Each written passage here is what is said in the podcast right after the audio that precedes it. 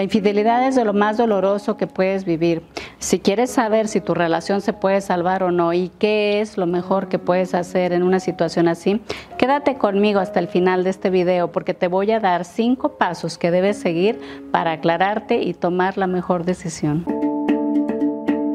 El primer paso es validar tus sentimientos, hacerte caso, saber que tienes derecho a estar triste, a llorar, a sentirte enojada, dolido, etcétera. Es normal que te sientas traicionada o tratado en forma desconsiderada y con una profunda decepción. El segundo paso es darte un tiempo y espacio para estar contigo y no tomar decisiones precipitadas. O sea, no corras a perdonar a tu pareja rápidamente y hacer como que no pasó nada por miedo a perderle. Pero tampoco vayas con el abogado a iniciar el trámite de divorcio, porque por un lado, si le perdonas rápidamente, no le estás permitiendo que reflexione y que viva las consecuencias de sus actos. Además, eh, estarías pasando por encima de ti sin darte el tiempo necesario para elaborar y superar tus sentimientos dolorosos. Y para colmo, le estarías mandando el mensaje implícito de que estás dispuesta o dispuesto a compartirle. Y entonces lo más seguro es que te lo vuelva a hacer. Por otro lado, tampoco te recomiendo que tomes una decisión radical como divorciarte o separarte definitivamente, porque antes de hacer algo así, hay varias cosas que se deben analizar y comprender. Y esto me lleva al tercer paso, que consiste en que tú y tu pareja determinen en forma realista de qué tipo de infidelidad se trató. Es decir, si hubo sentimientos involucrados o si solo fue una aventura. Porque si tu pareja desarrolló sentimientos profundos y amorosos para esa persona, entonces las cosas se complican. Pero si solo se trató de una aventura, entonces es más probable que los dos puedan salvar su relación.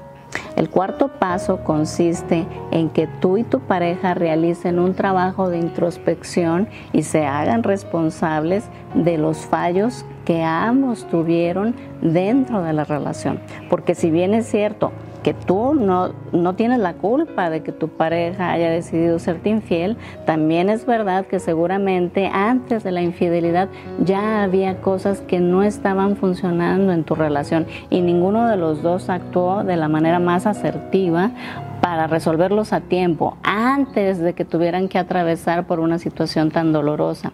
Y ojo, Hacer este análisis honesto no es para justificar la infidelidad, es para entender las causas que llevaron a tu relación al desgaste. Y de esta manera, tanto tú como tu pareja saquen un aprendizaje de todo esto, porque el que no se aclara repite los mismos errores. El quinto paso tiene que ver con la reparación del daño.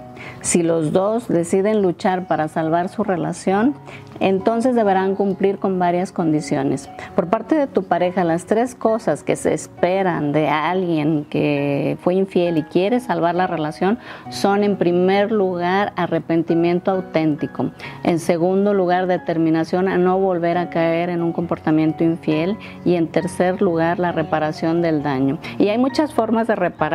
Puede ser que cambie su actitud, que sea más transparente, que acepte acudir a terapia de pareja, a un retiro o a un taller específico para estos temas. En fin, siempre hay formas de reparar y en tu caso tendrás que trabajar en perdonarle y volver a confiar. Sí, sí, yo sé que es difícil lo que te estoy pidiendo, sin embargo es necesario. Y no estoy diciendo que perdonar es olvidar, por supuesto que no vas a olvidar porque no tienes Alzheimer. No, no, no, no, no. Perdonar es recordar sin dolor, es darle la vuelta a la página y dejar de echarle en cara a tu pareja el error que cometió. Perdonar es recordar el invierno sin sentir frío. Si después de hacer todos estos pasos tú y tu pareja apuestan por salvar la relación, yo te aseguro que tu relación nunca va a ser igual, va a ser mejor. Si por el contrario te das cuenta que no vale la pena luchar para salvar tu relación, entonces quiere decir que la vida te está presentando una gran oportunidad, la oportunidad de enfrentarte a una de las situaciones más dolorosas y aprender a salir fortalecida o fortalecido de ella. La oportunidad de entender a través de la vivencia pura y cruda que nada es para siempre, que todo puede cambiar de un momento a otro.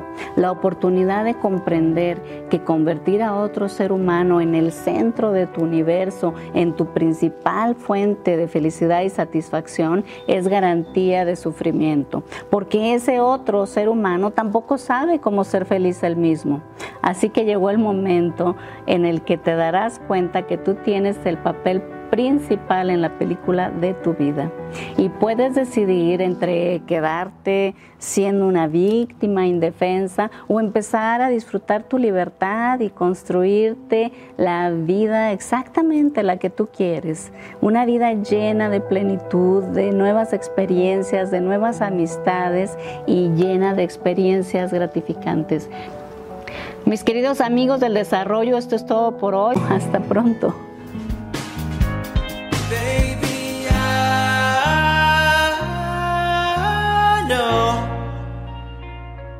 You know how to be a heartbreaker, but you don't know how love goes.